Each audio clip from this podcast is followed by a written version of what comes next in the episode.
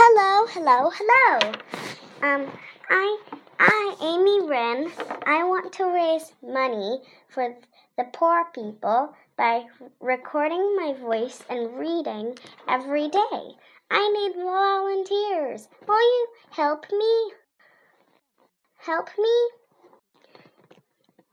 A, only a dollar a day. So, just every night, you have to continue to read. If you don't, if you don't read, um, you have to pay extra money. So, and and that's all. And did I already say only a dollar a day? Thank you for listening.